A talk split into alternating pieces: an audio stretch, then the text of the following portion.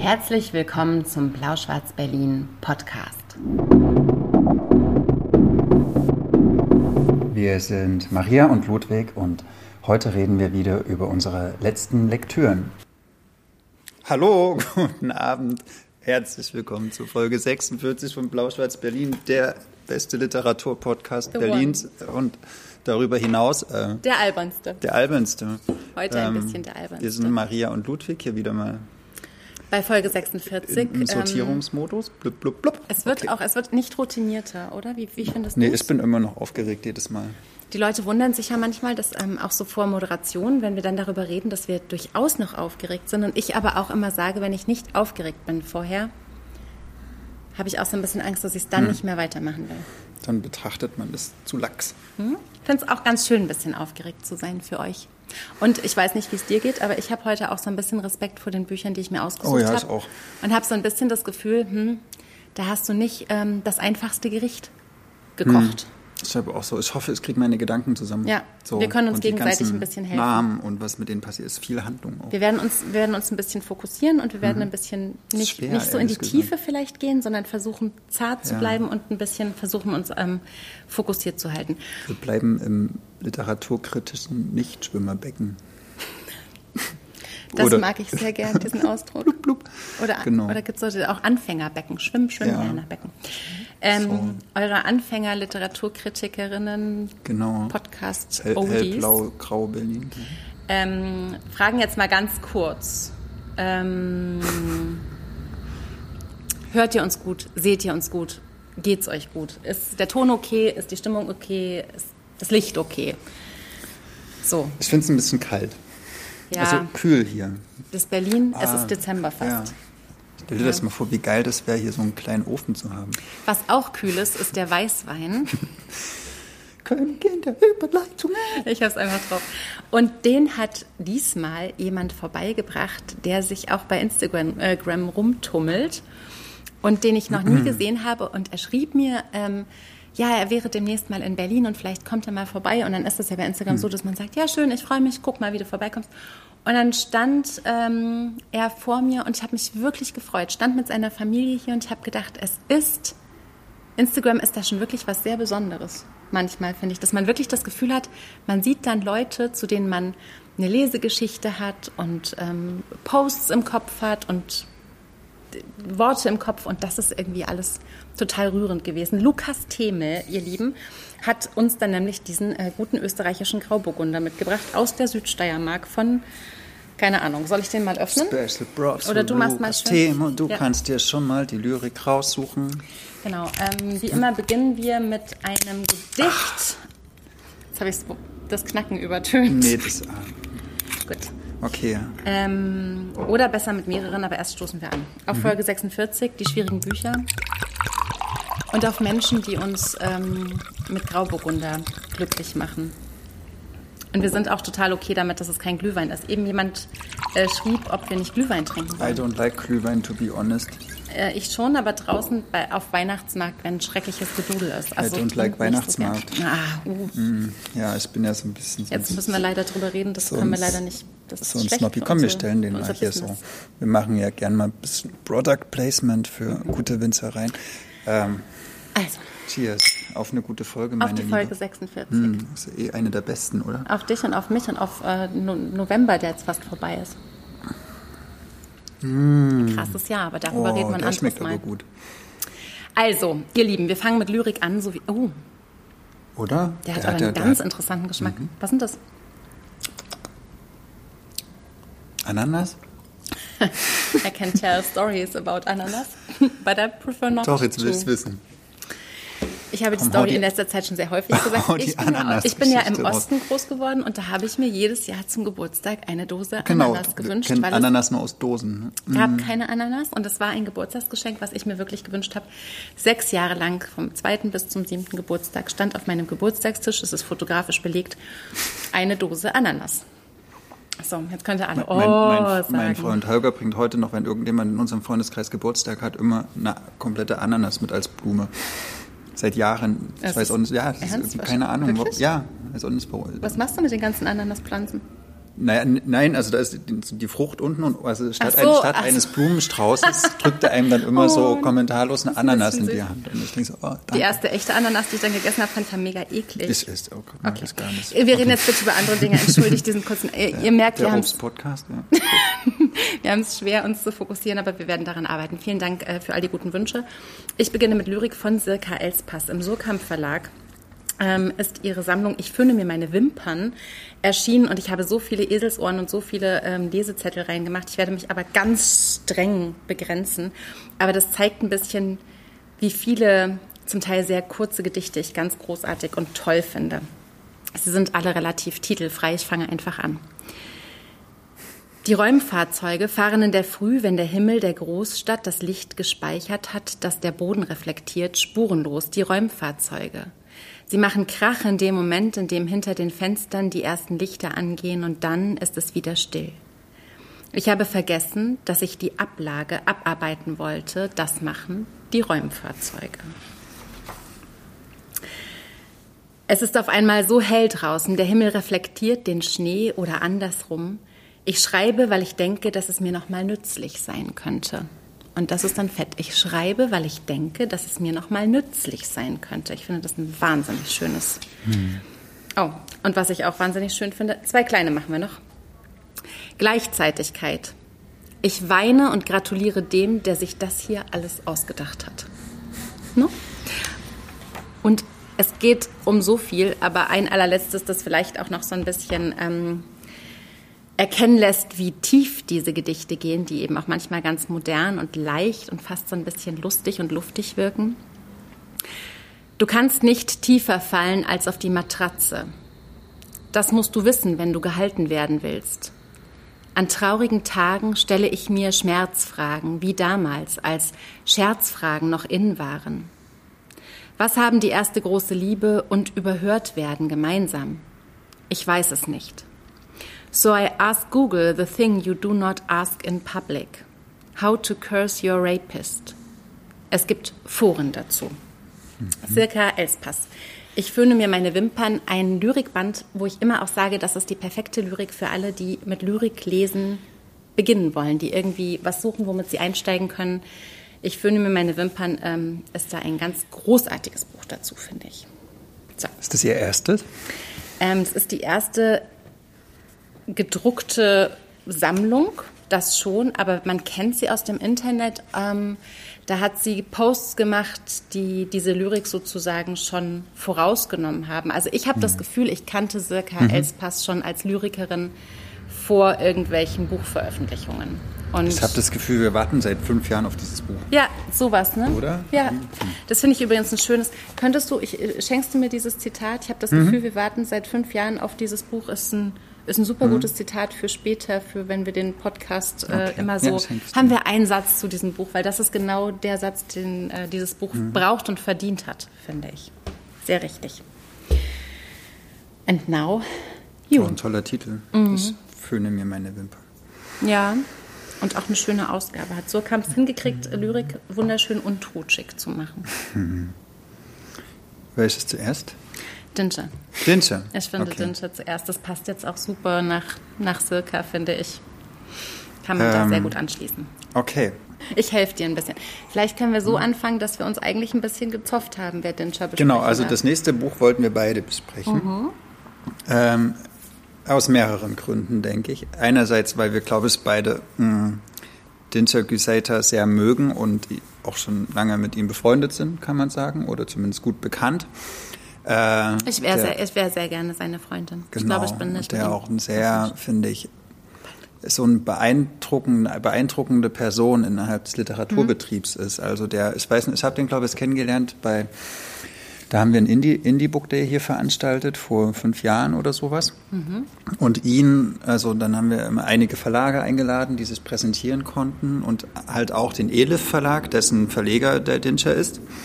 Äh, Den haben wir auch hier ab und zu mal in der Lyrik schon besprochen. Genau. Ähm, ihr kennt bestimmt das, sein- Mein Prinz, ich bin das Ghetto, das im Frühjahr erschienen ist, für das er den Peter-Huchel-Preis gewonnen hat. Sein Lyrikband. Äh, genau, und er kam hier rein und äh, hat erstmal so ganz tief gestapelt, hat gesagt, ja, ich kann das nicht, ich gehöre ja nicht dazu und alles Mögliche und, und hat dann aber eine Performance hier abgeliefert, wo ich gedacht habe, die anderen gehören ja alle nicht dazu und so. Wenn hier jemand hergehört, dann du.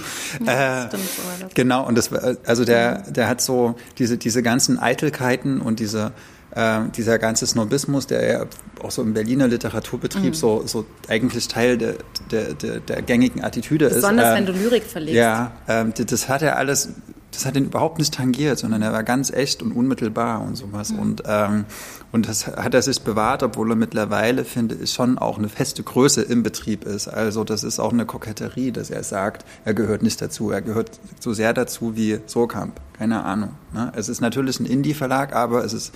Aber er ähm, kennt eben auch die andere Seite. Und es ja. gibt eben auch so diese, dass der Deutsche Verlagspreis ständig vergeben wurde oder welcher das auch immer war. Und äh, Dinscher genau. dann schon wirklich so einen Running Gag draus gemacht hat, aus diesem äh, Übersehen werden äh, gefühlt. Das ist schon auch. Ähm,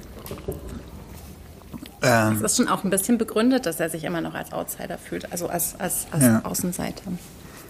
Mhm.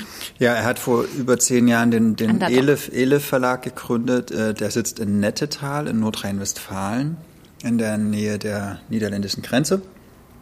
Ähm, also kein Metropolverlag, er ist noch nicht wie andere Verlage jetzt auch nach Berlin gekommen und verlegt Lyrik, aber, und das ist das Interessante, er ist auch noch Gabelstaplerfahrer. Er verdient sein Geld immer noch damit, dass er morgens sehr, sehr früh aufsteht äh, und die Waren anderer Leute durch die Gegend fährt. So. Ähm, genau, und jetzt hat er im Mikrotext Verlag, was ich auch sehr toll finde, ähm, seinen ersten Roman veröffentlicht, mhm. äh, und zwar Unser Deutschlandmärchen und erzählt darin eine Geschichte, die man, die diejenigen, die ihm auf Facebook folgen, auch schon immer so ein bisschen verfolgen konnten, kennen, ähm, nämlich die Geschichte eigentlich von sich und seiner Familie.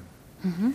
Die eine, einerseits eine sehr typische Geschichte ist, denn es ist eine äh, Gastarbeiterinnen-Geschichte. Also seine Mutter Fatma ist in den Ende der 60er Jahre, würde ich mehr oder weniger sagen, von ihrer Familie so nach Deutschland so abgegeben worden. Also die sind in der, sie ist in der Türkei geboren, ihre Mutter war eine Nomadin und der Vater von dieser Fatma ist relativ früh gestorben, der wurde irgendwann mal tot in den Hof getragen und man wusste dann, wollte, dass diese Fatma ein besseres Leben hat. Und dann gab es so einen entfernten Cousin oder sowas, der halt schon in Deutschland gelebt hat. Und dann hat wurde gesagt, ja, Fatma, geh doch zu ihm nach Deutschland, heirate ihn und dann wirst du äh, reich und glücklich werden. So. Und sie wollte gar nicht, sie fand ihn mhm. doof, so ein kleiner Typ mit großem Kopf. Und hat sich aber dann de dem Familienwillen sozusagen gebeugt.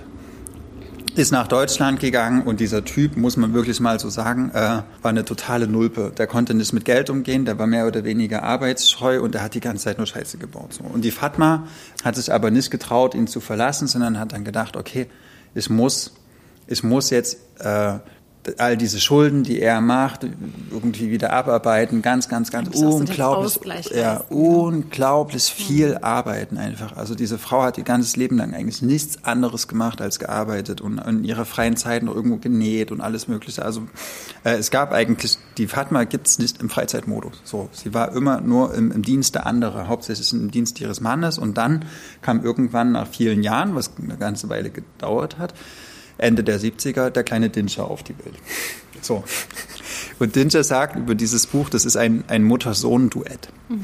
Also es wird immer abwechselnd aus seiner Perspektive und aus der Perspektive der Fatma erzählt, wie sie, also wie dieser Dinscher so aufgewachsen ist und wie ähm, meinetwegen die 70er, 80er Jahre bis in die Gegenwart waren und was das auch für die beiden bedeutet hat. So.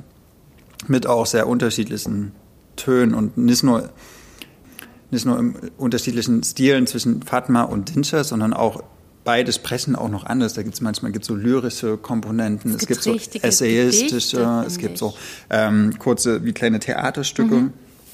Äh, es gibt auch äh, zum Beispiel so wie, wie Zeitungsausschnitte, wo es um den NSU-Fall geht mhm. oder um diese ähm, wie, wie halt mit, mit, mit äh, rechten Terrorismus umgegangen wird. Also auch diese, diese ganze Ebene schneidet er an. Aber er erzählt im Grunde, wie es war als Gastarbeiterkind. Und ich sage das jetzt wirklich mal, also Gastarbeiter in Anführungsstrichen, weil äh, das wurde damals so geframed und sie haben sich als solche gefühlt. Und das war sehr identitätsprägend, diese, diese Einordnung, ähm, wie man in dieser Zeit aufgewachsen ist, in den 80er, 90er Jahren und was das für, für Familien bedeutet hat. Und Aber ich finde trotzdem, gerade weil die Art, wie es erzählt wird, so unfassbar neu ist und auch so zeigt, äh, also im Vergleich zu dem, was du am Anfang gesagt hast, was er für eine feste Größe in diesem Literaturbetrieb ist, weil er einfach ein Mensch ist, der, finde ich, die Sprache auf so eine Weise beherrscht. Ähm, und, und auch diese, also so eine, so, eine, so, eine, so eine sehr, also in diesem Buch ist eine, ist eine unfassbare mhm. Klaviatur enthalten, auch von verschiedenen Tönen. Und willst du nicht mal was daraus vorlesen, damit man so ein Gefühl bekommt für die, für die sprachliche mhm. Tiefe, die das hat? Entschuldigung, ich trinke so viel. Nein, nein, nein. Ähm, At your service, baby. Ja, ich lese was auch, also relativ vom Ende vor und was das, also ich finde, der Dinter hat eine sehr blumige Sprache oft, also die mit, mein Prinz, ganz, ich bin das Ghetto, ne? Ja, genau, also ganz, ganz starke Metaphern, die manchmal auch völlig übers Ziel hinausschießen, muss man auch sagen. Also da, da gibt es hier Schwalben in grauen Himmel, keine Ahnung, also, aber darum ist es auch, sei ihm gegönnt. Und zwar ja? ja, ich wollte noch so dazu fügen, es hat halt so ein, es hat halt auch so eine Unbeschwertheit und es hat in diesem, in diesem ganzen auch eine gewisse Queerness, finde ich. Unglaublich queer, ja. ja. Also, das, das werden wir jetzt auch in diesem Ausschnitt hören, vielleicht. Ja, diese Queerness. Und zwar lese ich äh, also aus der Dinge-Perspektive einen kleinen Abschnitt, der heißt: Ist dein Sohn deine Enttäuschung? Du hattest deine Prinzipien, also es ist auch ein, wie sowas Dialogisches, ne? Also mhm. Also er spricht seine Mutter, die Fatma, immer an.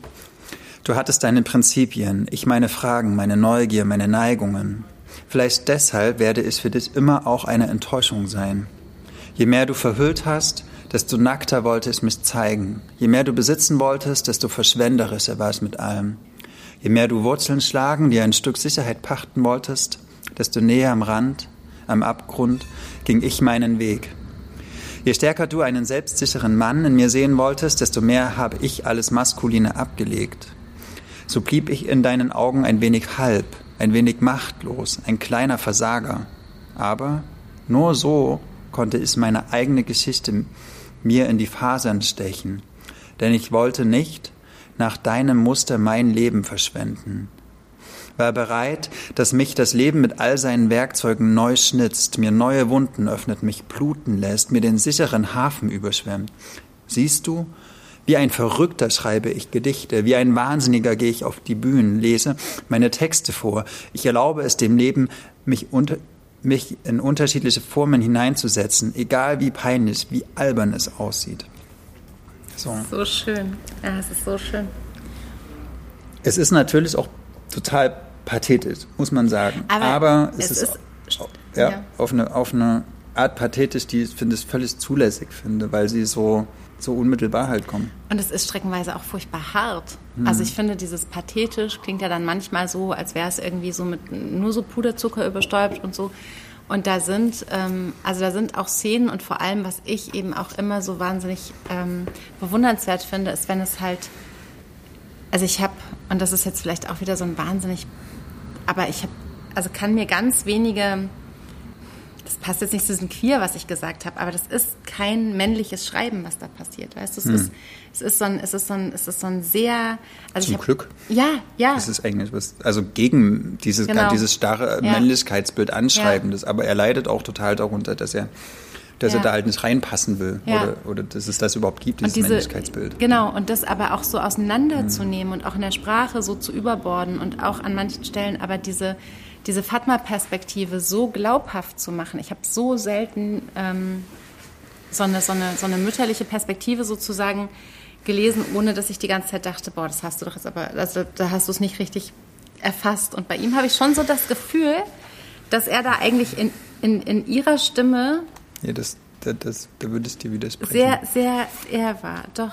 Und zwar genau das ist auch eigentlich so mit der Hinten sind Fotos dran. Ja, es ist total, also es wirkt auch sehr, sehr, sehr dokumentarisch so. Ne? Es ist ähm, überhaupt kein Genre, ne? es ist kein Roman, es ist kein, also es gibt ähm, Gedichte, die wirklich auch so, auch so quer über die Seiten gehen und so weiter. Es ist, es ist, es ist, hält sich an gar nichts, was total toll ist. Mhm. Aber also was du, also mhm. was du gerade gesagt hast, dass die Fatma eine eigene Stimme hat. Also ich finde, sie hat eine andere Stimme mhm. als der Dinter, der spricht, aber auch so, gerade was du jetzt in den Fotos gezeigt hast, dieses Dokumentarische. Ich finde, dass die Fatma oft ein bisschen unglaubwürdig klingt in ihrer Sprache, weil äh, es ist eine Frau, die ganz, ganz früh in ihrem Leben angefangen hat zu arbeiten. Mhm. So, ähm, und ihr ganzes Leben eigentlich nichts anderes gemacht hat. Die hat es sich nicht gegönnt, sich zum Beispiel durch Kunst oder durch mhm. irgendwie Schönheit zu bilden. Die hat es nicht gegönnt, zu lesen. Die hat es sich nicht gegönnt, mhm. äh, sich irgendeine Art ähm, extra Bildung drauf zu schaffen, jenseits des Handwerklichen. Äh, und sie spricht aber oft wie mhm. eine, die, äh, die halt auch die den ganzen Lyrikkanon gelesen hat. Und sie spricht wie eine, die, die auch philosophisch gebildet mhm. ist. Weiß ich, weiß ich, äh, Dinter, also wenn, das, bei Dinter glaube ich das sofort irgendwie. Er hat diese Texte gelesen. Er ist durch, die, er ist durch Walt Whitman und was alles so durchgedrungen. Aber, aber ja. die, die Fatma ist es nicht. Und ich finde, ja.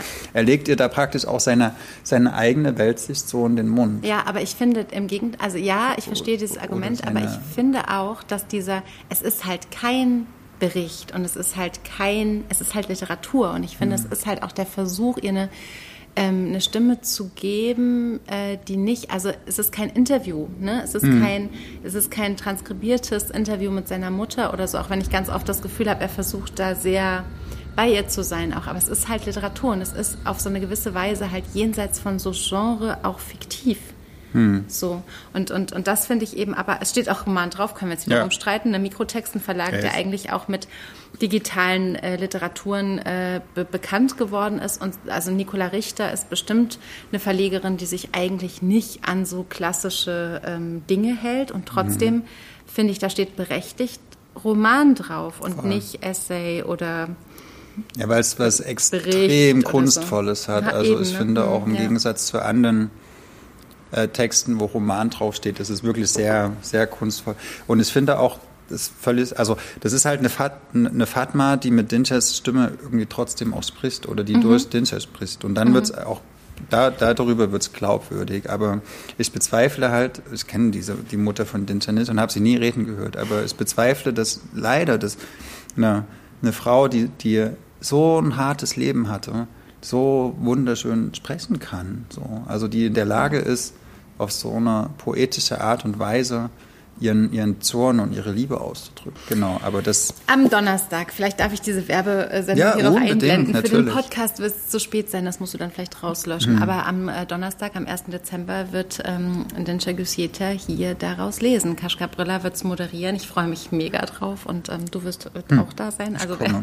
endlich Ludwig mal live sehen möchte, kommt ins Ocelot.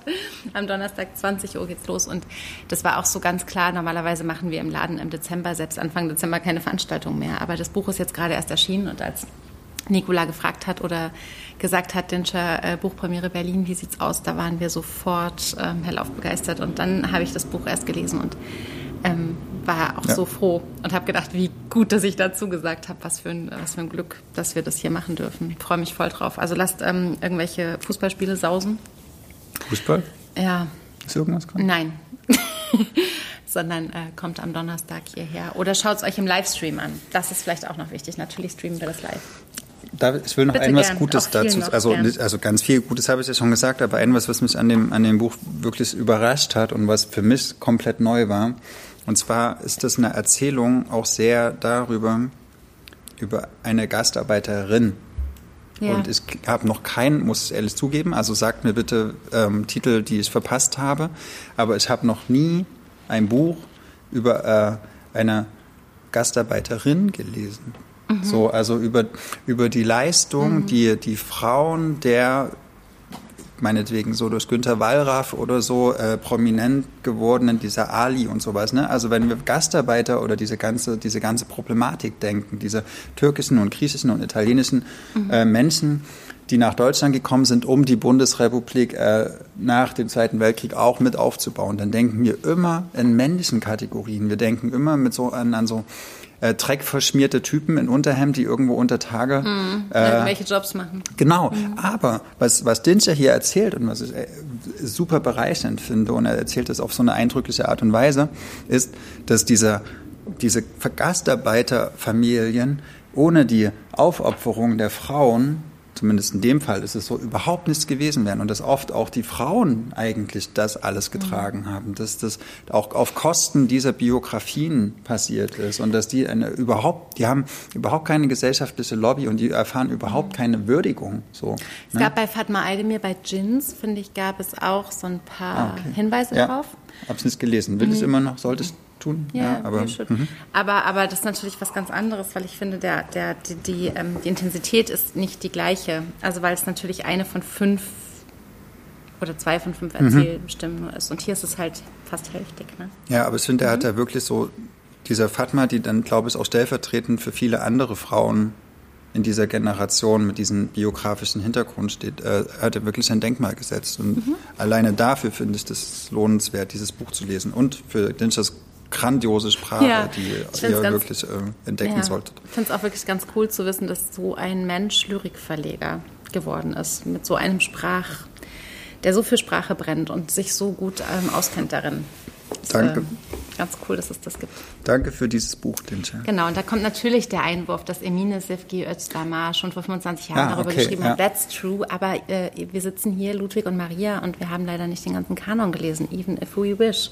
Aber nee, ist ein guter, guter, ist, guter ähm, Hinweis. Immer, also, wieder, ja. ist, immer wieder haben wir Lücken, wo wir auch so finden, na klar, wenn wir auch ähm, manchmal nüchtern und lange noch darüber nachdenken, fallen uns sicherlich noch so Dinge ein. Aber ähm, kann man hier nur für mich sprechen und ich habe das so neu. Ja. Also für mich war es neu einfach und ja. toll. Das und ja. es hört auch nicht auf. Dinscher schreibt, ich liebe euch. Jetzt bin ich ein bisschen berührt. Das kriegst du jetzt erstmal, das musst du jetzt erstmal irgendwie. Danke. Für dich auch, Dinscher. Jetzt müssen wir, jetzt müssen wir irgendwie einen so, Taschentuch weg. Cut machen, der fällt mir jetzt gerade schwer. Ähm, ich habe ein Buch gelesen, ähm, ich muss jetzt einfach so weitermachen, das hilft ja alles nicht. Schwer, schwer. Aber es ist total schwer. Aber ich wollte auch, dass wir es irgendwie hinter uns bringen, weil ich wusste, dass Dinscher in uns beiden auch so. Du weißt schon.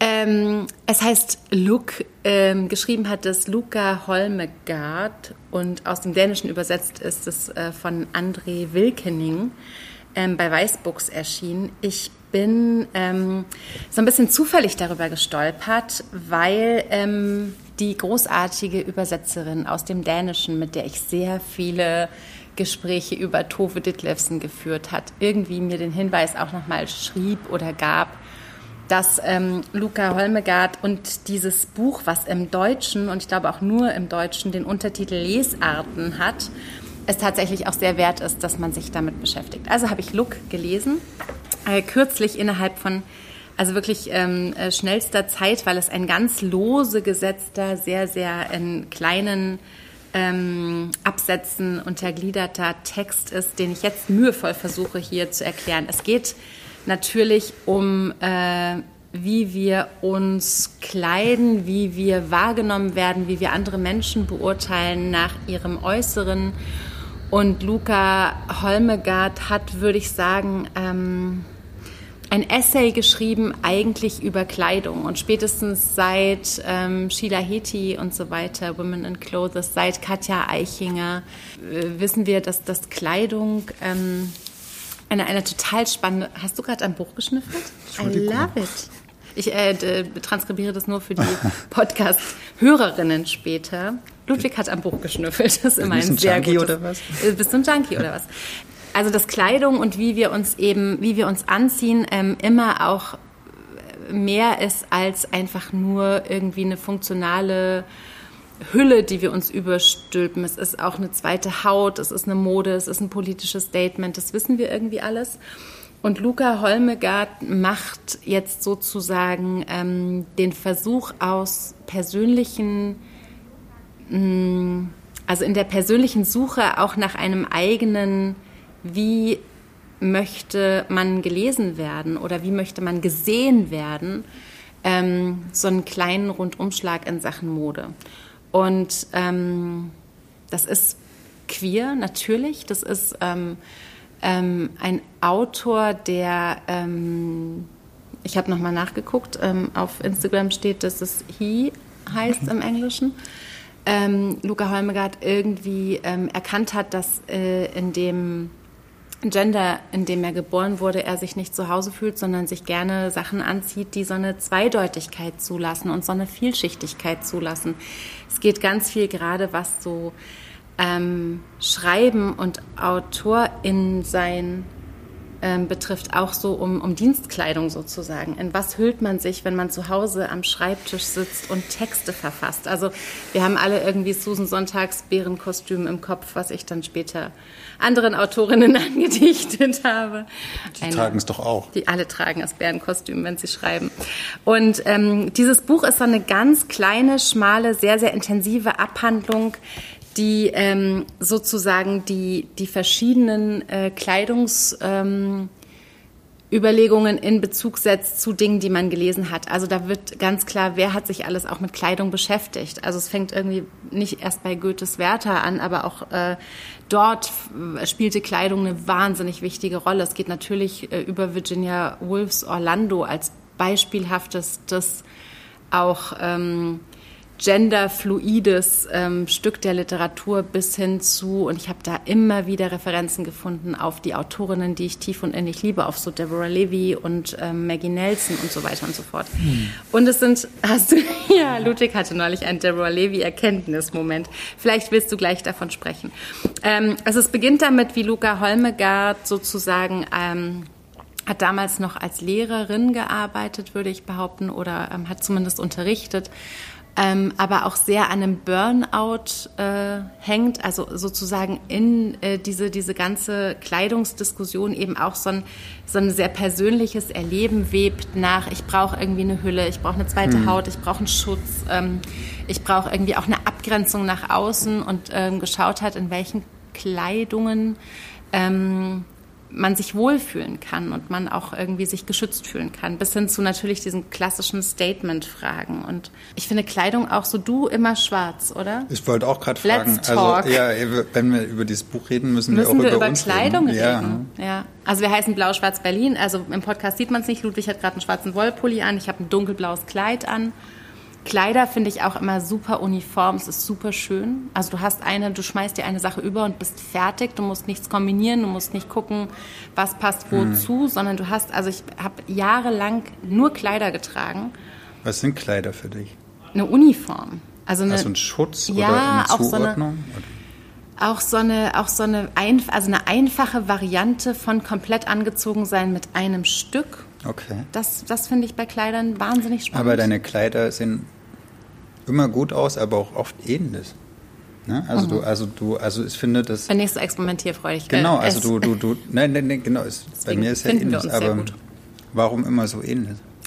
Weil ich glaube, man, man hat so, also zum Beispiel habe ich in letzter Zeit häufiger mal den Fall gehabt, dass ich eine Hose trug und eine Bluse dazu, häufig eine, eine, ich war perplex. grüne Seidenbluse. Ich, ich, ich werde oh, angesprochen, was wie du hast du mit meiner Hose Maria? An. Du hast zwei Beine. Ja, ja. Ähm, ich finde das total spannend und ich glaube, dass uns das alle, also das ist was ist, was uns alle beschäftigt. Was ziehen wir an? Worin fühlen wir uns wohl? Was wollen wir hm. damit zeigen?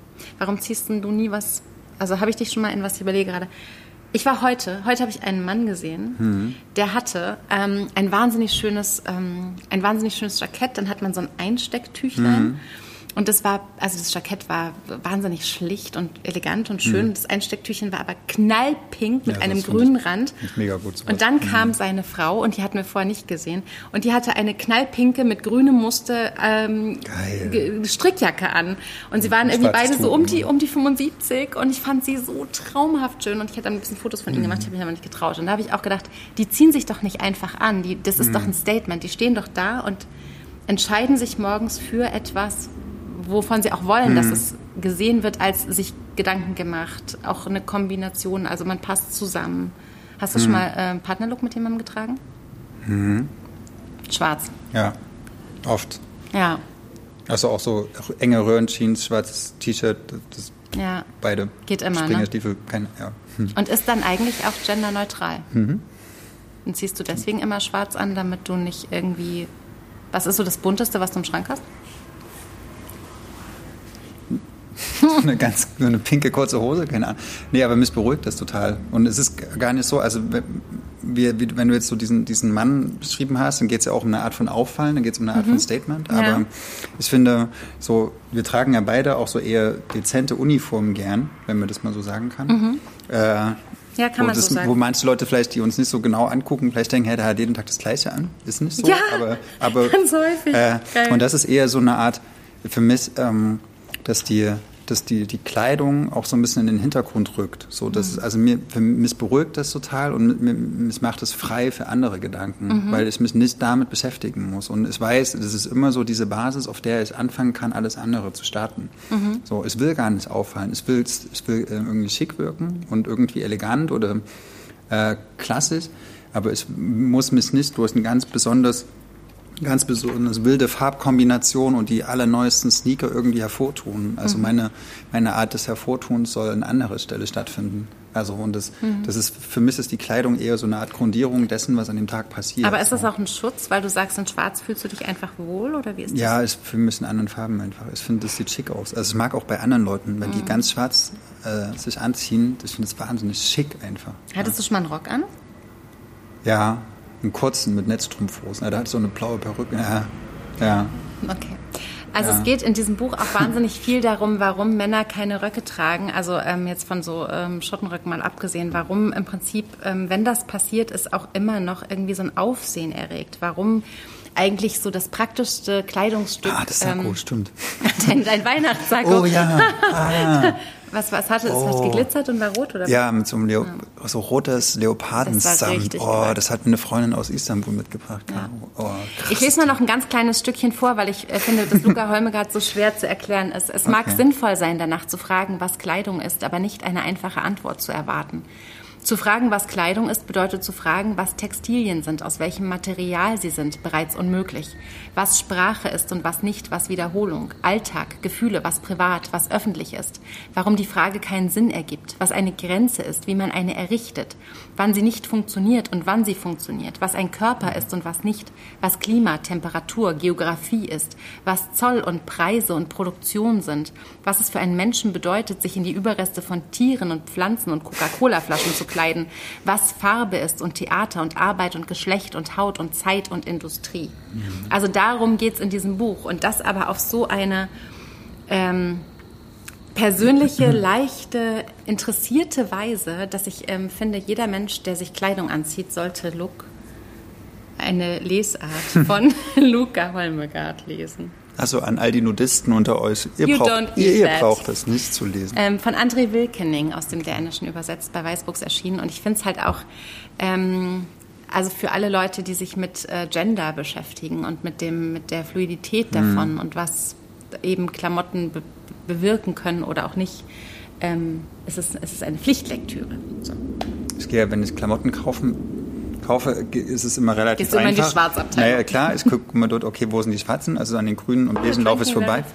Äh, und ich greife aber eigentlich, ich gucke gar nicht so nach den Schnitten, ich greife immer mhm. zuerst nach dem Stoff. Bei mir hat Mode ja. auch was total haptisches. Sinnliches, ja. es ist auch so sinnlich. Genau, es muss, und, und, wenn mir der Stoff nicht gefällt, dann kann der, der Schnitt alles total geil sein. Ich muss, das muss sich irgendwie gut anfühlen, irgendwie so eine bestimmte Weisheit haben. Eine Frau getroffen, die hatte eine Jacke an und als ich sie kurz angefasst habe, mhm. war ich kurz davor zu sagen, kann ich bitte einfach den ganzen Tag hier so an dir rumschubbeln, weil es ja. so schön war. Es Oder war das weicheste woll, wolligste, aber so, Kaschmir. es war nicht, ja, es war glaube ich Kaschmir, es war überhaupt nicht flusig oder so, mhm. aber als es angefasst hat, hast du gedacht, Alter, was für ein geiler Stoff. Ähm, und, und dann gibt es ja auch so Plastikstoffe manchmal, weißt du, die so sich so ganz da, so, da, sprechen wir gleich drüber. Ja. Nee, genau. Dann lass uns doch jetzt drüber sprechen, oder? Ja. Wenn jetzt die Frage aufkommt. Es gibt auch so Plastikstoffe, genau. Hier in ja. den Kommentaren fragt ähm, Shakespeare 44, vielen Dank für diese äh, sinnvolle Frage. Macht ihr dieses Jahr keine jeder 30 Bücher Vorstellung? No, we will not. Und dafür gibt es Gründe. Ich fange mal an. Es war einfach ein hartes Jahr. Es war mhm. mega viel los. Ähm, ich habe bestimmt auch so 100 Bücher gelesen dieses Jahr, also gar nicht so viel weniger als sonst, aber ich habe ein Gehirn, das ist wie so Machimusi, hätte ich früher gesagt. Es ist einfach nicht mehr so wahnsinnig. Ähm du hast aber in diesem Jahr auch ganz schön krasse Sachen erlebt, Maria. Ja, das stimmt. Die vielleicht dein Gehirn an anderer Stelle ja. sehr gefordert haben. Ja, bestimmt. Und mein Deswegen. Herz und meine Seele und ja. mein Gedächtnis und mein Augenlicht. Die Konzentration. Und Ohrenschmalz. Hm. Alles. Und du? Ich habe dieses Jahr sehr, sehr, sehr viele Texte und Bücher gelesen, die ich äh, hier nicht vorstellen kann und möchte, weil die in dem Verlag erschienen sind, in dem ich arbeite. Und ich muss, also ich lese einfach sehr, sehr viel Kanonbücher. und ich finde, ne? ich werde den Podcast überhaupt auf gar keinen Fall dafür nutzen, hier irgendwelche Kanonbücher zu pitchen. Ich bin ja ein finde, Fan das, von Kanonbüchern. Genau, wenn du das machst, ist es nochmal Ja. was anderes. Aber ich habe wirklich viel weniger gelesen als in den Jahren davor, muss ich Mhm. ehrlich zugeben. Also ich hätte gern mehr gelesen. Aber du hast auch ganz Ähm, andere Aufgaben genau, bewältigen müssen. Und während du im Buchhandel ja sozusagen Lesen auch Genau, immer noch für eine musst- breite ja. Sache nutzen konntest, war es als Verlagsmitarbeiter sozusagen, genau, also auch bei einem in- Verlag in Gründung, der sich Ja. gerade aufbaut, wo du ganz viele Dinge ganz neu etablieren musst, wo du gucken musst, okay, was funktioniert, was ist neu, wo du reisen musst, wo du rumrennen musst und genau. Ähm, Und wo man auch Manuskripte liest, die nie Bücher werden, wo man einfach dann in Lektoratssitzungen Ja. sitzt und sich entscheidet, macht man das oder macht Also ich lese ja trotzdem viel. oder die werden Bücher Aber woanders. es ist jetzt nichts, was, wo ich im Dezember dann mal 30 Stück einfach so runterreißen kann, weil die, das, also das geht halt leider nicht. Ich würde ein paar schaffen schon, also wie, wie jetzt in den Folgen auch. Aber so dieses äh, literarische Speeddating, was wir so gemacht haben. Sorry. Aber was wir machen werden, am 14. Dezember werden wir auf jeden Fall ähm, Blau-Schwarz-Berlin, der. Literatur-Podcast, Folge 47 aufnehmen. Und da werden wir wieder ganz normal jeder zwei Bücher besprechen, vielleicht noch einen Absacker dazu. Und wir werden uns aber ein bisschen schneller fassen als heute zum Beispiel. Und dann könnt ihr die Gelegenheit nutzen und uns all die wahnwitzigen Fragen über dieses Jahr stellen, die ihr uns stellen möchtet. Oder über das nächste. Oder, Ja. Oder über, was uns sonst über so uns. beschäftigt. und wir entscheiden dann, ob wir es beantworten oder Ja, nicht. So. also ich bin sicher, dass wir uns eine gute, eine gute Stunde machen werden. Und ähm, was ich auch fand, ist, es gibt diese Folgen noch online aus den letzten Jahren, in denen wir zum Teil 30, zum Teil auch mehr Bücher besprochen haben. Die könnt ihr alle nochmal nachgucken. Und ich schwöre euch, Babes, ihr habt nicht alles nachgelesen, was wir warm und innig und, und ähm, von ganzem Herzen empfohlen haben. Also könnt ihr da nochmal rangehen. Vielleicht ist mittlerweile schon als Taschenbuch erschienen. Genau. So, ähm, Vielleicht wird es nächstes Jahr auch wieder anders, aber das Jahr war einfach dolle. ja. Was finde ich auch legitim ist. Ja, und so, sanft oder? zu sich zu sein, ist auch was, was wir neu gelernt haben dieses Jahr. Und bevor wir sanft werden, werden wir nochmal hart. Bevor wir jetzt zu sanft werden. Genau. Und deswegen äh, will Ludwig nochmal was Okay, sehr Hartes so Jungs, äh, Jungs und. Mädels, richtig, richtig harter Stuff jetzt. Interessanterweise, das ist mir heute erst Ich muss mir mal aufgefallen. kurz an dich ranlehnen, weil ich das Please. irgendwie so schön finde, wie du das gerade erklärt hast, Äh. dass unser Jahr auch hart war und trotzdem toll. So, dass man Mhm. uns... Ja. Red ruhig weiter. Kannst du liegen bleiben? Okay, äh, liebe Gemeinde. Besat Karim Khani ist äh, zwei Jahre jünger als Dinter Gesäter und hat eigentlich eine relativ ähnliche biografische Voraussetzung. Also ähm, er ist im Iran geboren und ist ähm, Mitte der 80er Jahre ins Ruhrgebiet gezogen mit seinem Vater. Mhm. Dinter Gesäter ist in Deutschland geboren, das muss man schon sagen, aber er hat auch In Nette, nee, Nettetal. Äh, zumindest Nordrhein-Westfalen. Und also beide haben diese Migrationserfahrung in ihren Biografien eingeschrieben und es ist für beide eine extrem prägende Erfahrung. Und beide haben darüber einen Roman geschrieben, aber trotzdem könnten diese Romane unterschiedlicher nicht sein. Vielleicht mal abgesehen von der Sprache, die auf, bei beiden äh, wahnsinnig poetisch ist und sehr, sehr gelungen. Besat Karim Khani habt ihr eventuell schon im, im, im Sommer kennengelernt. Da hat er bei den Tagen der deutschsprachigen Literatur in Klagenfurt gelesen. Also er war für den Bachmann-Preis sozusagen nominiert. Ähm, er war auf der äh, Shortlist für den Aspekte-Preis. Er hat den Haberfront Literaturpreis gewonnen. Und ich finde all das äh, zu Recht, weil es ist eines der, finde ich, äh, interessantesten, aufsehenerregendsten, ehrlichsten äh, Debüts, die in diesem Jahr in deutscher Sprache erschienen sind. Und zwar deswegen. Äh, es geht um zwei Brüder, die heißen ähm, Sam und Nima und die sind mit dem Vater Shazid äh, Mitte der 80er Jahre aus dem Iran nach Deutschland geflohen, nach Berlin, nicht wie, wie bei Besat Karim Khanis Biografie nach ins Ruhrgebiet. Also es ist ein Roman, es ist auch fiktionalisiert. Mhm. Ähm, und der, der Vater, dem wurde in der, äh, in, der, in, in der Folge der iranischen Revolution ein Bein weggeschossen. Die Mutter wurde in äh, einem der Gefängnisse umgebracht, weil, also in einem dieser Foltergefängnisse, was man ja, es, es gibt viele, viele Texte schon über die iranische Revolution 1979, was da passiert ist. Der Schah wurde gestürzt, ähm, das Mullah-Regime wurde aufgebaut. Ähm, Folgen, die wir bis heute übrigens ja erleben, so also diese, diese, dieses strenge religiöse Dogma, was oder womit äh, wir uns genau, jetzt beschäftigen, genau. weil wir versuchen mhm. zu verstehen, was passiert ja, da im Iran genau. und was ignorieren ja. wir eigentlich die ganze Zeit. Aber das ist kein äh, Iran-Erklärbuch oder irgendwas, sondern die, diese, diese politischen ähm, Prozesse damals äh, bilden sozusagen den Auslöser für das, was jetzt hier in diesem Roman passiert. Nämlich ein Vater geht mit seinen Söhnen alleine äh, in ein anderes Land, er muss fliehen, er muss ein neues Leben aufbauen. So. Und diese Brüder wachsen in Neukölln auf, in, in eigentlich bitterster Armut, mhm. muss man sagen. Also die sind so arm, die kriegen Sozialhilfe. Der Vater fährt Taxi, obwohl er nur noch ein Bein hat. Ihm wurde ja das andere Bein weggeschossen. Mhm. Und, die, und die Jungs wachsen jetzt äh, mit kaum Sprachkenntnissen in, in, in Neukölln auf und äh, versuchen sich durchzuschlagen. Und das ist eine harte Welt, weil sie ist unglaublich auch so männlich toxisch geprägt. Du musst stark sein, du musst brutal sein, du musst wehrhaft sein. Und vor allen Dingen musst du auch mm, eine gewisse Art von materiellen Wohlstand vorweisen, so Markenbewusstsein und das Zeigen von Statussymbolen und sowas. Das ist in, in so einer eher, in diesem migrantisch geprägten Milieu da doppelt wichtig, weil du kannst über diese Marken zeigen, dass du wer bist. Mhm. Und das können die beiden nicht, weil der Vater ist bettelarm, der ist Taxifahrer. Mhm. So. Und, und da gibt es so das, was ist also eins, was ist eine Sache, die ich an diesem Roman total schätze, ist, ähm, dass er diese Geschichte dieser beiden Brüder erzählt, aber nicht nur die Geschichte von so einer Art, wie Ichoma Mangold hat es so gesagt, so ja äh, besser als vor Blogs. Ich weiß nicht, hast du diese, hast du diese Serie gesehen? Ja, ich habe ja. Genau, also ich, ich fand es auch super. Genau, ich habe die erste Staffel Sorry. auch gesehen, weil ich wohne genau dort in dieser Gegend äh, und ich fand es auch toll, mir hat es gefallen, auch ja. weil es äh, die SchauspielerInnen super fand, also echt tolles Cast und alles. Ja.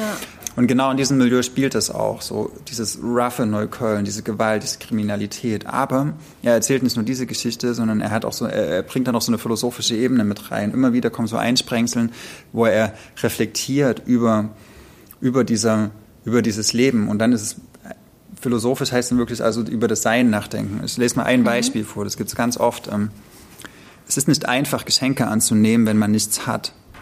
Armut macht jedes Geschenk zu Almosen, jede Großzügigkeit zu Mitleid, macht den Beschenkten zum Bedürftigen, den Schenkenden zum Gönner. In jeder Gabe steckt ein Vertrag über oben und unten. Mit dem Annehmen unterschreibt man ihn. Wenn die Geschenke gebraucht sind, also aussortiert wurden und sonst auf den Müll kämen, berühren sie die Würde. Dennoch gab die Situation es nicht her, sie abzulehnen und die Geste war klar freundlich. Sam sammelt die abgewetzten Radiergummi, die Stifte mit den Bissspuren, die Hefte mit den Eselsohren ein und steckte sie in einen neuen Rucksack. Also er hat von einem Klassenkameraden einen neuen Nike-Rucksack bekommen, den er sich hätte niemals leisten können. Und der, dieser Klassenkamerad war halt sehr reich und irgendwie aus dem Libanon und hatte irgendwie schon die Checker-Familie. Mhm. Diese Sam kam halt neu in die Klasse und hatte nix. Und dann reflektiert er darüber. Und das ist nicht nur ein Reflektieren von einem meinetwegen zwölfjährigen Junge, sondern das ist das ist irgendwie weise. So. Und dann denke ich mhm. mir so 2015, als alle hier in Berlin an diesen Stationen so ihre Sachen abgegeben haben mhm. äh, und gesagt haben, ja, wir helfen den Geflüchteten jetzt. Es ist nicht nur ein Helfen, es ist auch ein Erheben. Und so dieses, dieses, dieses Gönnerhafte, dass man sagt, ähm, in dem Augenblick, wo ich da was hinbringe, will ich klar helfen, aber es ist auch so eine Art, wie er sagt, ähm, es ist, ein, es ist ein Vertrag über oben und unten. So.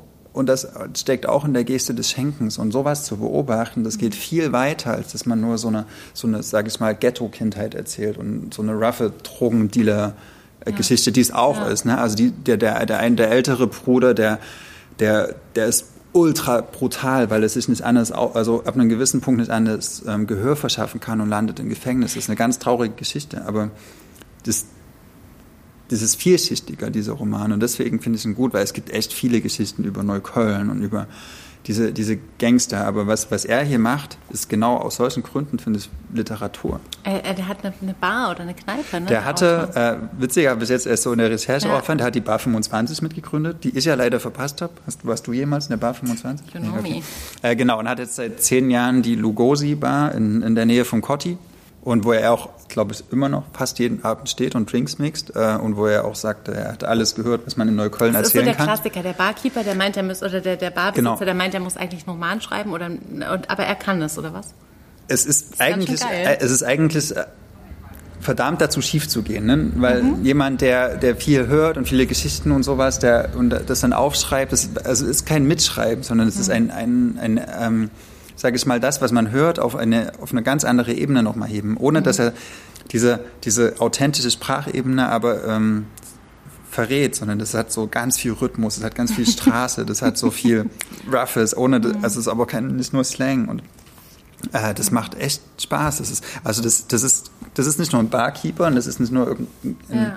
Ein Ghetto-Kid, der einfach mal die eigene Lebensgeschichte aufschreibt, sondern das ist äh, ein Autor, der Literatur geschrieben hat, meiner Meinung nach. Mhm. So, und also der auch dieses Milieu und ich finde, da geht es weit über Vorblocks hinaus. So, ich finde das, ähm, was Ichoma Mangold da sagt, äh, was sagt, äh, verbindet auf ungewöhnliche Weise scharfe Beobachtung mit Pathos, Coolness, äh, zehnmal besser als jedes Vorblogs. Ähm, ja, vielleicht, wenn man so sagt, hat Ichoma Mangold recht. Also das, er, er, er macht das so literaturfähig, dieses Milieu. Und das finde ich. Äh, aber dieser, cool. dieser, dieser Unterschied ist ja auch, dass man irgendwie eine Sprache bauen kann, dass man einen Plot bauen kann, dass man es schaffen kann, das irgendwie in, in Worten zu vermitteln, was man da erzählt, eine Geschichte, von der man natürlich auch erstmal denkt, okay, das, das musst du auch, hm. das musst du auch schaffen, dass er dich so überzeugt, dass du sagst, ähm, also gerade, hast du den vorher oder hinterher gelesen? Danach. Okay.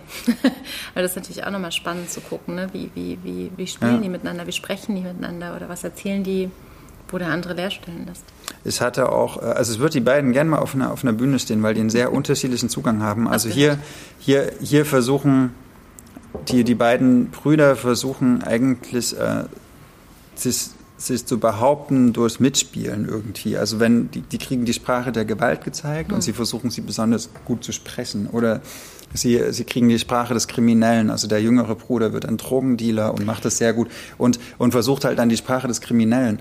Äh, und äh, zu, zu, zu erlernen und perfekt zu sein. Bei Dinter ist es eher so, er, er opfert sich und geht für seine, er geht ganz, ganz früh arbeiten, er opfert praktisch seine Bildung auch, die er eigentlich haben könnte. Er geht nicht, er macht kein Abi, geht nicht, geht nicht mhm. in die Uni, sondern fängt mit 16 oder mit 15 schon an zu arbeiten oder noch früher.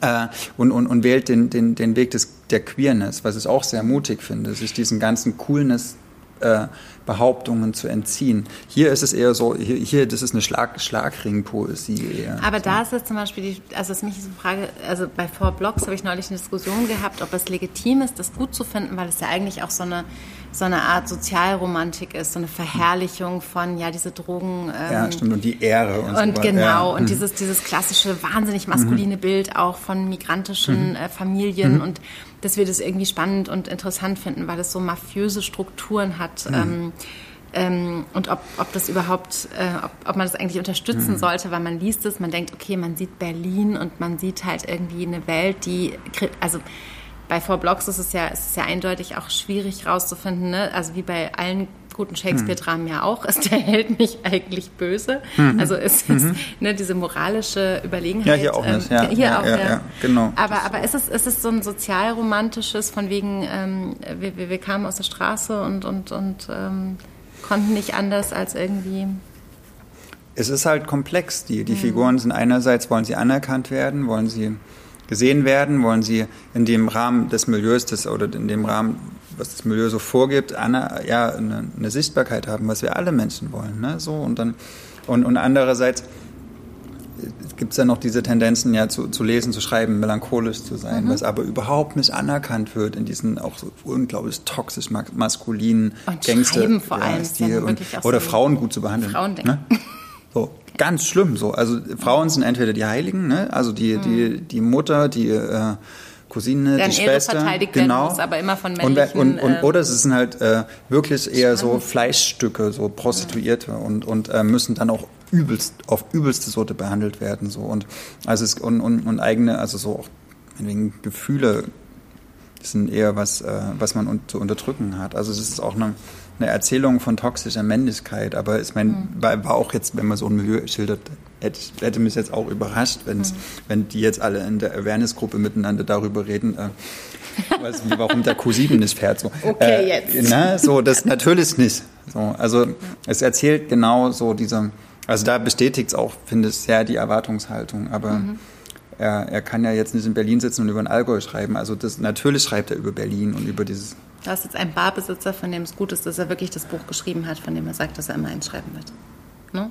Ja, und ich, find, ich freue mich auf sein nächstes Buch. Das ist, äh, der kann schreiben. Fuck, der kann echt schreiben. so, äh, sehr schöne Überleitung. Mhm. Zu fuck.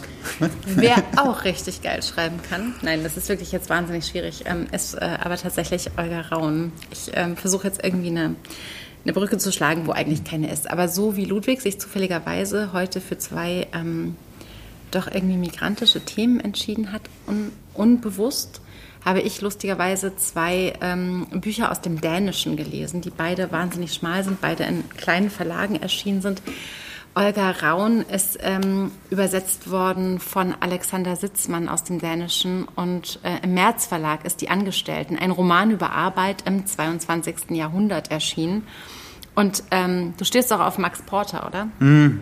Der hat von dem gesagt, kommt bald was Neues. Hier ist alles, was ich in einem Roman suche. Ich war von der ersten bis zur letzten Seite gefesselt. Eine seltsame, schöne, intelligente und provokante Untersuchung der Menschheit an sich. Also, Olga Raun ist eine Riesennummer. Überall auf der Welt in der englischen Übersetzung war der ähm, Roman sofort nominiert für den Booker Prize. Helft mir nochmal schnell, Instagram weiß immer so viel. Ähm, Im Deutschen, in der Übersetzung für den März Verlag, ist es um, diesen, um dieses Buch noch relativ ruhig, was ich überhaupt nicht verstehen Stimmt, kann. Und was mich das hat Stoiber so einen nervt. Post gemacht. Hier. Ja, also ich verstehe auch nicht genau. wach auf, ja, lese dieses fucking Buch. Erwachet. Es ist, es ja. ist total, es ist, also ich habe so ein bisschen so, so eine Theorie, warum das irgendwie schwierig sein kann. Ich versuche euch jetzt diese Theorie zu teilen und euch trotzdem für diesen Roman zu begeistern. Ähm, wir sind unterwegs auf einem äh, 6000er Raumschiff es ist Sci-Fi. Ich habe in meinem 6000er Raumschiff. Das heißt so. Eigentlich mögen, also eigentlich mögen wir. Ich, ich mag kein Sci-Fi. Nicht so richtig. No, es ist nicht unsere Art zu lesen. Ähm, und ich dachte, ein Roman über Arbeit im 22. Jahrhundert und dann haben mir wahnsinnig viele Leute dazu geraten und ich glaube auch wieder ähm, Ursel Allenstein, mit der ich mm. ab und zu mm. mal über äh, To-Read-Lists konferiere online. Was mich aber vor allem interessiert hat, war natürlich die Autorin selbst, Olga Raun. Ich habe ihre Lyrik gelesen, die im Nord-Verlag vor vor vielleicht drei, vier, fünf ah, Jahren erschienen ist, ja, Rose ja, werden. Ja, natürlich, da ist genau. die ganze Zeit überlegt. Also für alle, die es im Podcast hören, sie schreibt sich Olga Raven, aber ich habe mir irgendwann mal sagen lassen, also R-A-V-N, dass es Raun gesprochen wird. Ich hoffe, das stimmt, sonst muss mich jetzt irgendjemand korrigieren und meine Ehre retten. Aus dem Dänischen übersetzt hat es eben Alexander Sitzmann und diesen Rose werden Lyrikband beim Nordverlag fand ich ganz großartig und sehr modern und sehr intensiv. Eigentlich ein bisschen vergleichbar mit Silka Elspass, mit der ich heute gestartet bin auch so ein Buch, wo ich gedacht habe, jeder, der denkt, Lyrik mhm. ist verstaubt und, und man will keine Gedichte lesen, der muss von diesen Frauen sozusagen ähm, entstaubt werden. Entstaubt werden, genau. Und das ist jetzt ihr erster Roman und das ist ein ganz, ganz schmales Bändchen und ähnlich wie bei Look von Luca Holmegard ist es in ganz, ganz kurze Textpassagen ah, gegliedert. Ich liebe das sowas passt auch. gerade zu meinem Konzentrationsvermögen. Ja, das tut es. Und deswegen habe ich gedacht, okay, es okay. geht um Arbeit und ich interessiere mich gerade sehr dafür, was Arbeit mit uns macht, was Arbeit bedeutet, wie Arbeit unseren Wert definiert, wie wir uns über Arbeit definieren, wie wir uns über Produktivität definieren und warum und dachte, vielleicht ist das eine ganz coole ähm, Möglichkeit, das nochmal so literarisch. Nominierung steht da. Genau, vielen Dank, ihr seid einfach super.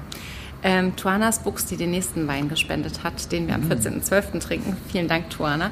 Ähm, die hat Jetzt gewusst, schon. dass es äh, die englische, genau, die englischsprachige ähm, Variante war für den Booker Prize nominiert. Nur im Deutschen ist im äh, Schweigen im, im Feuilleton irgendwie zu Olga Rauns die Angestellten.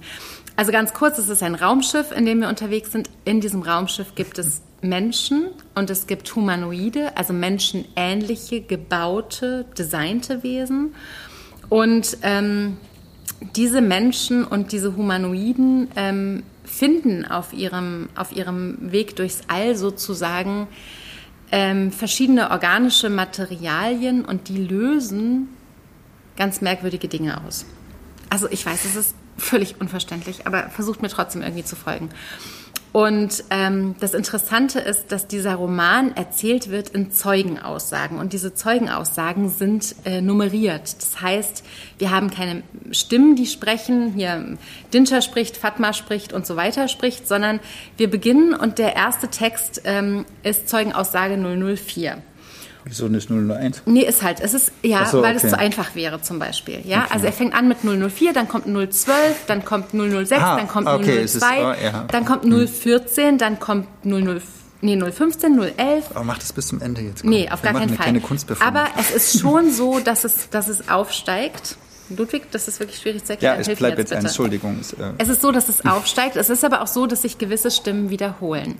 Und es ist so, dass Menschen sprechen und es ist so, dass Humanoide sprechen und erzählen, ähm, was sie bewegt. Und Sind die unterschiedlich?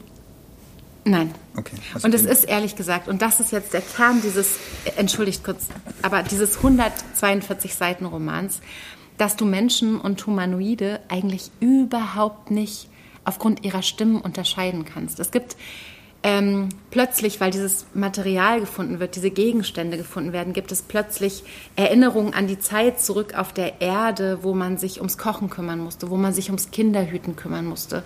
Es gibt plötzlich so sehr sentimentale ähm, Erinnerungen und, und Wünsche, die Arbeit so oldschool, würde ich jetzt sagen, wie möglich zu verrichten. Es gibt Humanoide, die sich freuen, dass ihre Erschaffer ihnen Leberflecken gegeben haben, weil diese Humanoiden sich dadurch wahnsinnig menschlich fühlen. Diese Humanoiden sind auch nicht ähm, irgendwelche stereotypen robotischen Wesen, sondern ähm, die haben tatsächlich Gedanken, die haben Gefühle, die haben Widerstände, die haben, die sind manchmal richtig gehend widerspenstig. Manchmal verliebt sich ein Mensch in einen Humanoiden und fragt Oh, sich dann ich hin, hab es ist so rührend. letztens Hör geguckt. Ja, so Was? toll. Hör. Ja, diese Stimme. Oh ja. Scarlett Johansson. Ja. mhm. Also im Prinzip geht es so ein bisschen auch in diese Richtung, dass ähm, sie alle darüber referieren, was sie auf, diesen, auf, diesen, auf diesem Raumschiff produktiv tun müssen, was ihre Arbeit ist, was sie zentral bestimmt, nämlich produktiv und tätig sein. Stott, gleich, sofort. Erste Reihe gleich, merkst dir. Und ähm, es geht aber eben auch darum, was eigentlich Menschen und künstliche Intelligenz unterscheidet. Es geht um Robotik, es geht um ähm, was ist eigentlich der Kern dessen, was Menschliches ausmacht. Und das ist natürlich fürchterlich nicht zu erklären, aber es ist trotzdem so, dass du dich in diesen Sog fallen lässt und plötzlich erkennst du Zeugenaussagen wieder. Es kommt eine Stimme wieder, die hat gerade, zum Beispiel, wenn ein Kind stirbt, wird ein Hologramm gebaut, dann kann sich die Mutter sozusagen damit trösten, dass dieses Hologramm ja immer noch da ist. Und daran erkennst du, dass gewisse Stimmen immer wieder auftauchen. Und weißt du, woran mich das erinnert hat, bevor gleich dein Einwurf kommt?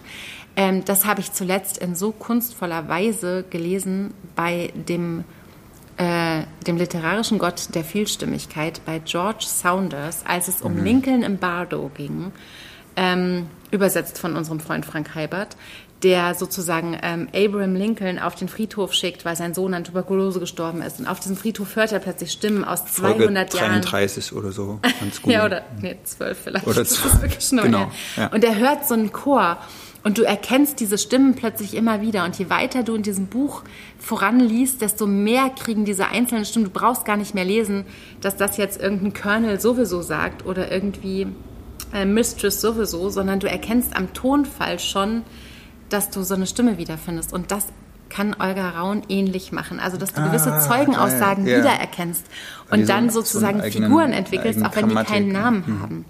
Und ähm, dass es eben ganz, ganz intensiv und lyrisch und philosophisch darum geht, was ist Arbeit, was sind menschliche Bedürfnisse, was ist ein Mensch, kann ein, ein künstlicher, ein, ein künstlich erschaffenes Wesen, ein, ein humanoides, ein, eine künstliche Intelligenz, menschliche Werte als Grundlage sozusagen brauchen. Äh, Jetzt kommt, jetzt Und, kommt sie- Fragereihe also, eins. aber ist gleich eine andere Frage, aber und können sie? Können sie. Also sind, sind Roboter die besseren Menschen, ist natürlich Ja. die Kernfrage, die dahinter steht. Und natürlich können sie und natürlich ähm, ist es auch lange nicht mehr die Frage. Also genauso wenig wie äh, ob wir uns über Produktivität ähm, beweisen müssen, ist die Frage, ob wir uns über Menschlichkeit beweisen müssen, sondern reicht es, also reicht es aus, gewisse ähm, Sentimentalitäten zu haben, Sehnsüchte zu haben. Es geht um, um das Streben nach Glück und das ist halt nicht nur menschlichem Wesen vorbehalten. In diesem Roman zumindest ist es so, dass die, eigentlich finde ich die Roboter die cooleren Menschen. Also hat das dein, dein Verhältnis oder dein Denken über die KI verändert? Es hat mein Denken über Sci-Fi verändert. Also es hat dieses Lesen hat mein Denken über Science Fiction verändert und es hat diese diese Brücke geschlagen, die ich lange vorher nicht verstanden hatte, dass manche Lyrik und das war bei Olga Raun vielleicht auch noch doller so als jetzt bei Silke als Pass manche Lyrik liest sich wie nicht von dieser Welt. Als wäre mein es gibt ja, ja. künstliche Intelligenz die Lyrik ist. Ne, ne, es, gibt, es gibt, genau, es gibt Bücher, die, also es gibt ja, Ja. auch Tests, wo, Ja, man das nicht äh, unterscheiden kann. Mhm. genau, wo dir halt drei, 13 Texte vorgelegt werden und da wird halt nicht gesagt, welche von einer KI geschrieben wurde und welche von einem Autor und du kannst es nicht erkennen. Aber es ist schon so, dass gut. mich das Thema per se erstmal eigentlich nicht interessiert hat. Und Aber hätte jetzt Olga mehr? Rau jetzt mehr. Ah, okay. Und vor allem auch so dieses, ähm, ich meine, du kennst das, ich kenne das eher so aus Hollywood-Filmen. Es gibt diese, diese, diese, diese, keine Ahnung, ihr kennt doch alle diese Filme, ich habe immer so keine Worte dafür, diese mit Sandra Bullock und George Clooney, die in so einer Kapsel, ja, Blam hier. Bam und sowas, ne? Gravity oder Genau, wie? den zum Äh, Beispiel. ja. Und dann gibt's noch diesen anderen, wo der auf mehreren Ebenen spielt, ihr wisst schon, ähm, wo ich auch gedacht habe, interessant, dass mich so eine Raumfahrtgeschichte plötzlich so innerlich angreift, ähm, weil es eben nicht irgendwelche Science-Fiction ist, die nichts mit mir zu tun hat. Mhm. Ja, Und es gibt ja diese ja- richtig krassen ja. Mhm. Und ich habe gedacht, vielleicht ist dieses Buch ähm, so eine gute Brücke dahin. Ja, ich meine, wir werden es ja wahrscheinlich noch erleben, dass ein Mensch auf dem Mars steht. Also das ist jetzt nicht so. Kann ich mir gar nicht vorstellen. Aber if gibt's you die, gibt's so. die Erde noch in dem Buch oder gibt's nur noch Raumschiffe? Es, ist, ändert sich, es ändert sich sehr dramatisch und es endet auch sehr, sehr hart und das könnt ihr alle selber lesen, aber es ist so, also es ist so lyrisch geschrieben, wie man sowas, also das ist was, was mich auch sehr, sehr interessiert hat, wie man sowas zukunftsgerichtetes, sowas, also die Arbeit im 22. Jahrhundert, so weit vorausgedacht, auch so, so, so künstlich gedacht, ähm, es doch wieder zusammenbringt mit so tiefmenschlichen Bedürfnissen und ähm, es endet alles wahnsinnig spektakulär natürlich, ohne dass es richtiges Feuerwerk zündet, sondern eher so philosophisch. Also ich Das ist finde, jetzt meine Frage immer Nee. elegant nicht beantwortet. ja, das will ich Okay, auch nicht, weil ich finde, ihr solltet es lesen. Und ich finde, so Olga Raun kommt Hm. nicht aus Zufällen, aus der Lyrik. Und es ist so ein Science-Fiction-Roman, der sich auch liest wie so Lyrik im, keine Ahnung, ähm, in der Mitte des 20. Jahrhunderts. Ganz zart und sanft und suchend. Es gibt diese Roboter, die sich verlieben und diese Menschen, die irgendwie ähm, darüber philosophieren, was ihnen eigentlich an ähm, 20. Jahrhundert fehlt. Und das ist, ist ganz, ganz rührend und überraschend und auf, auf eine Art künstlich und toll. So. Es ist gut, dass du, also ich finde es interessant, dass du dir jetzt auch die, diese Brücke so zum Mitte 20. Jahrhundert schlägst, weil es gibt, gab schon mal einen, einen sehr, sehr einflussreichen Text, der auch Die Angestellten hieß, von Siegfried Krakauer. Ich glaube, so Ende der 20er hat er Ja. den geschrieben, wo halt die Klasse der Angestellten so zum ersten Mal so ein, so ein, so ein signifikanter Arbeits- oder Teil der Arbeitswelt wurde. Ne? Also es gab nicht mehr nur die Proletarier, die halt am, am Fließband standen und die Fabrikbesitzer, wie bei Marx, sondern es gab halt auch die Angestellten, die so dazwischen waren. Also die, ähm, die sich nicht mehr so körperlich ausgesetzt haben, aber die, äh, also diesen, diesen, Strapazen der körperlichen Arbeit äh, waren sie enthoben, aber sie waren nicht besitzend. Und es war ein brillanter Essay damals. Also Krakauer hat da wirklich ein Ding rausgehauen. So. Katalowitsch hat gerade geschrieben, für mich war Sci-Fi immer kühl. Dieser Roman ist warm und organisch. Und da würde ich absolut unterschreiben, weil genau das ist. Und da frage ich mich immer, ist das die Lyrikerin Olga Raun, die das mit reinbringt, weil sie eigentlich ähm, so zwei Sachen zusammenbringt, die man nicht auf den ersten Blick kombinieren würde. Und dann wird es halt richtig gut und, und toll und wunderbar. I Olga Raun, die Angestellten. März Verlag. Geiles Cover. Ich habe, glaube ich, versprochen, dass ich es Magda leihe und danach kannst du es. Ich kauf's mir. Okay. Aus dem Dänischen von Alexander Sitzmann. Ich finde, ich habe mich ein bisschen gedrückt davor, das zu besprechen, weil ich immer gedacht habe, oh shit, ich kann das schwer erklären. Also man kann dieses Buch schwer erklären. Aber ähm, ich finde, wenn ihr irgendwie die Chance habt, das zu lesen, dann, dann ähm, lest einfach irgendwie mal rein und dann werdet ihr es irgendwie verstehen. Das ist ganz. Darf ich da jetzt ein Loblied auf Richard Stoiber kurz mal anstimmen? Kannst du mal kurz und auf Barbara Kalender bitte naja, auch, na, sonst ja, nicht. nee, warte, würde ich gerne ein bisschen einschränken, weil also den März Verlag gab es ja schon mal sehr lange und dann gab es ihn ein paar Jahre lang nicht, nachdem der Verleger gestorben ist, dessen Name ist gerade, tut mir leid. Auf jeden Fall äh, gibt es jetzt Richard Stoiber, der sozusagen das neue Programm des März Verlags verantwortet. Also die machen immer ein paar Titel aus der Backlist, wie zum Beispiel Valerie Solanas, hatten wir glaube ich auch schon hier besprochen, das Manifest zur Vernichtung der Männer. Ähm, aber wir hatten auch schon mal einen Titel besprochen, die Perlenbrauerei von Senny Wahl aus dem Hast du Norwegischen. besprochen, Genau. ja. Auch also ein, neu, ein neuer Text im, im Märzprogramm, keine Backlist und ähm, auch grandios. Also ich finde, Richard Stoiber hat ein wahnsinnig gutes Gespür für auch neue Stimmen der Gegenwart, die aber genauso in dieses Märzprogramm, was ja damals schon super edgy war, äh, so reinpasst. So. Also wo man sofort weiß, aha, das ist ein Märztitel, das hätte halt einfach nicht in einem anderen Verlag erscheinen können. Und es wäre auch schön, wenn dieses Buch jetzt funktionieren mhm. würde. Und ich würde, darf ich noch ganz kurz was vorlesen? Wir überziehen jetzt heute sowieso schon wieder. Aber wenn ich mich frage, was euch dazu bringen könnte, Olga Rauns Die Angestellten zu lesen, dann ist es vielleicht Zeugenaussage 052. Äh, ich unterhalte eine enge und gut funktionierende Zusammenarbeit mit Schiffskadett 8, die ich bei der Arbeit näher kennengelernt habe. Anders als ich wurde sie aus einem Menschenkörper geboren und ist über den Planeten gewandert. Und wenn ich mit ihr spreche, sagt sie fast immer, dass sie die Erde vermisst. Sie ist nicht stolz auf ihre Sehnsucht, weil sie eine gute Angestellte sein will. Daran solltet ihr nicht zweifeln. Dort, wo sich in ihr die Sehnsucht nach der Erde befindet, finde ich in mir selbst an der gleichen Stelle eine ähnliche Sehnsucht danach, ein Mensch zu sein, so als wäre ich es einmal gewesen, hätte dann aber diese Eigenschaft verloren. Jetzt bin ich nur humanoid, doch das ist nicht dasselbe. Ich ähnle einem Menschen und fühle wie ein Mensch. Ich bestehe aus den gleichen Teilen. Ist das, was fehlt, nur eine Änderung meines Status in euren Papieren?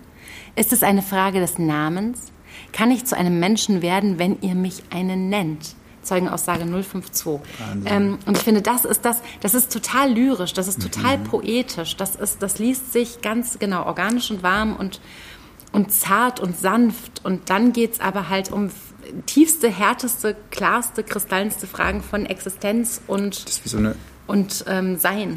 Ja, so eine KI-Philosophie. Ja, I, li I love it. Olga Raun, die Angestellten aus dem Dänischen von Alexander Sitzen. Wow. Jetzt müssen wir schnell noch Absacker machen, weil sie sind alle schon müde und wollen ins Bett. Ja. Oh, ich muss meinen Absacker noch holen. Ha, fang schon mal an. Hast du jetzt schlecht vorbereitet? Ja. Wir wissen ja auch erst seit einem Monat, dass wir jetzt hier sitzen und darüber. äh, ich fange schon mal an. Ich habe ähm, ein Buch rausgesucht, was jetzt überhaupt nicht neu ist, sondern ich glaube 1958 zum ersten Mal erschien in Russland und was ich aber seit meiner Kindheit schon zumindest als Namen kenne, Jamila von äh, Genghis Aitmatov, weil ich bin ja im Osten aufgewachsen oder im Osten geboren. Meine Eltern äh, sind in der DDR geboren, nee, ich auch. Äh, und in der DDR war Jamila Pflichtlektüre. Und ich habe mir das immer vorgenommen, das zu lesen, habe es aber nie gemacht. So, weil meine Eltern auch im Gegensatz zu vielen anderen Pflichtlektüren, die sie so in der, in der, in der Schule hatten, davon immer so gesprochen haben, oh mein Gott, was ist das für ein grandios guter Text. So. Mhm. Äh, und deswegen habe ich immer gedacht, ich muss irgendwann mal Jamila lesen. Und jetzt endlich kam äh, diese wunderschöne neue Ausgabe von Kat Menschik illustriert. Ähm, im Galliani Verlag. Die Übersetzung ist von, ähm, Achtung, ich hab's gleich. Ähm, Gisela Trola. Also ich glaube, es gibt 113 Übersetzungen von Jamila. Ähm, genau, aber jetzt im Galliani Verlag habe ich es endlich geschafft, dieses Buch zu lesen. Hast du schon? Nee, aber es ist auch ähnlich. Es ist ja. auch ähnlich, dass die, die Latte einfach so wahnsinnig hoch hängt. Und es gibt ja auch so Jamilias und es gibt mhm. verschiedene ähm, äh, Schreibweisen davon und eben so dieses Riesengeschiss um, dieses, um diesen Text. Okay, ganz kurz die yes. Geschichte. Also es soll halt die schönste, ja, genau, die schönste Liebesgeschichte der Welt sein und zwar aus folgenden Gründen. Äh, es gibt den Said, der ist der Erzähler, der ist 15 und seine Schwägerin heißt Chamila. Und Chamila ist verheiratet mit Sadiq. Sadiq ist im Zweiten Weltkrieg als Soldat. Die waren irgendwie kurz drei Tage, bevor er in den mhm. Krieg gezogen ist, gezogen wurde, musste man vielleicht eher sagen, haben die noch schnell geheiratet, wie das damals oft so war. Ne? Das spielt in der kirgisischen Steppe. Äh, genau, Chamila wurde mehr oder weniger mit diesem Sadiq verheiratet. Und dann kommt auf einmal ein Danijar der ist auch kriegsverwundet, kann nicht mehr an der Front kämpfen. Niemand kennt ihn so richtig im Dorf und die arbeiten da an der Heuernte, alle drei. Ne? Said, seine Schwägerin Jamila und diese Danisha. Und die äh, fahren jeden Tag das Heu so von, von, von, vom Feld irgendwie zur Mühle. Und irgendwann fängt der Danisha an zu singen und er kann so unfassbar schön singen, dass sich die Jamila Hals über Kopf in ihn verliebt. Äh, und der Said beobachtet das, hat auch so ein bisschen äh, so einen Crush auf Jamila, aber kann es nicht so richtig erklären. Äh, aber beobachtet halt diese Liebe, die da entsteht in dieser kirgisischen Steppe im Sommer unter diesem Himmel. Es wird so toll beschrieben. Und irgendwann kommt der Sadiq wieder und sagt, hey, Jamila, du bist ja meine Ehefrau, ich beanspruche jetzt bla bla bla. So. Und was machen Jamila und Danisha? verrate ich nicht. Müsst ihr äh, auf jeden Fall, äh, es wird halt gesagt, wirklich eine der schönsten Liebesgeschichten der Welt, die halt auch damit zusammenhängt, äh, wie sich Liebe behauptet. Und äh, Kat Menschik eh toll, ne? Also die äh, Geschichte der, wie heißt diese Bibliothek der Lieblingsbücher, in der diese die da bei Galliani Genau, hat, so hat sie die. hat es wieder grandios illustriert. Tut euch den Gefallen, lest dieses Buch, verschenkt es zu Weihnachten, ähm, wird es nicht bereuen. Ähm, du hast doch eine Autorin im Kanon Verlag, die ich total mag. Weißt du, wie die heißt? Fängt mit C an. Christine Koschmieder. Genau. Okay. Ähm, Die hat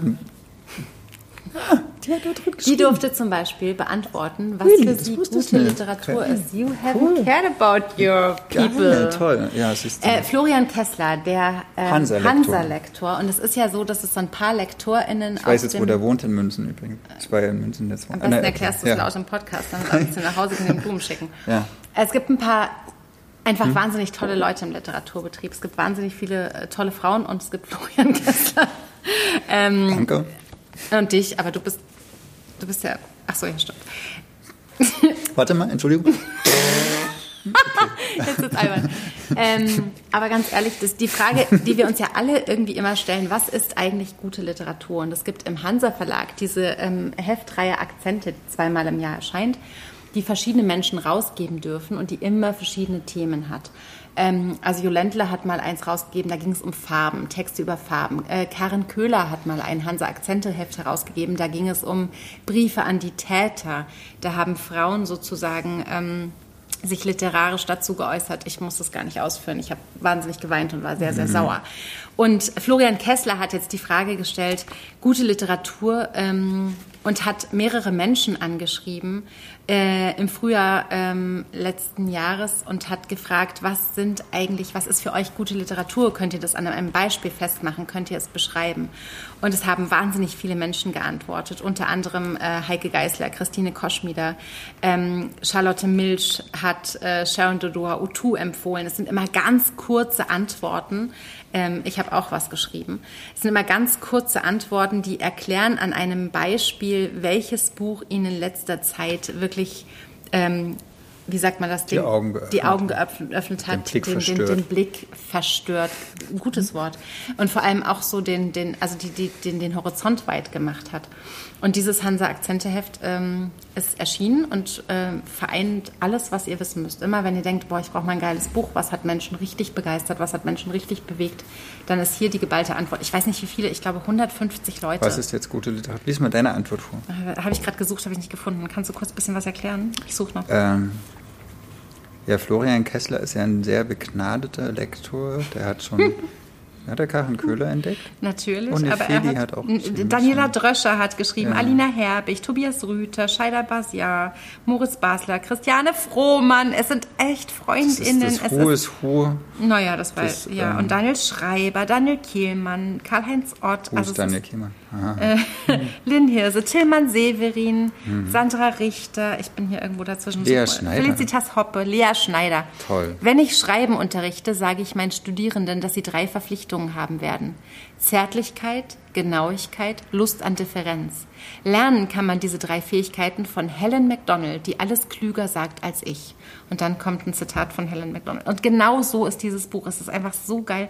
Du hast danach, hast du eine Ihr habt gewollt, dass wir irgendwie so ein, äh, jeder macht 30 beste Bücher machen. Könnt ihr euch sparen und dieses eine Buch kaufen, Hm. Oh, offen gestanden. Shader Kurt, genau, Christian Metz, Mona Amesian, Olga Gerasnova, Jasmin Altinay, ähm, Nicola Steiner. Es ist wirklich eine richtig coole Nummer.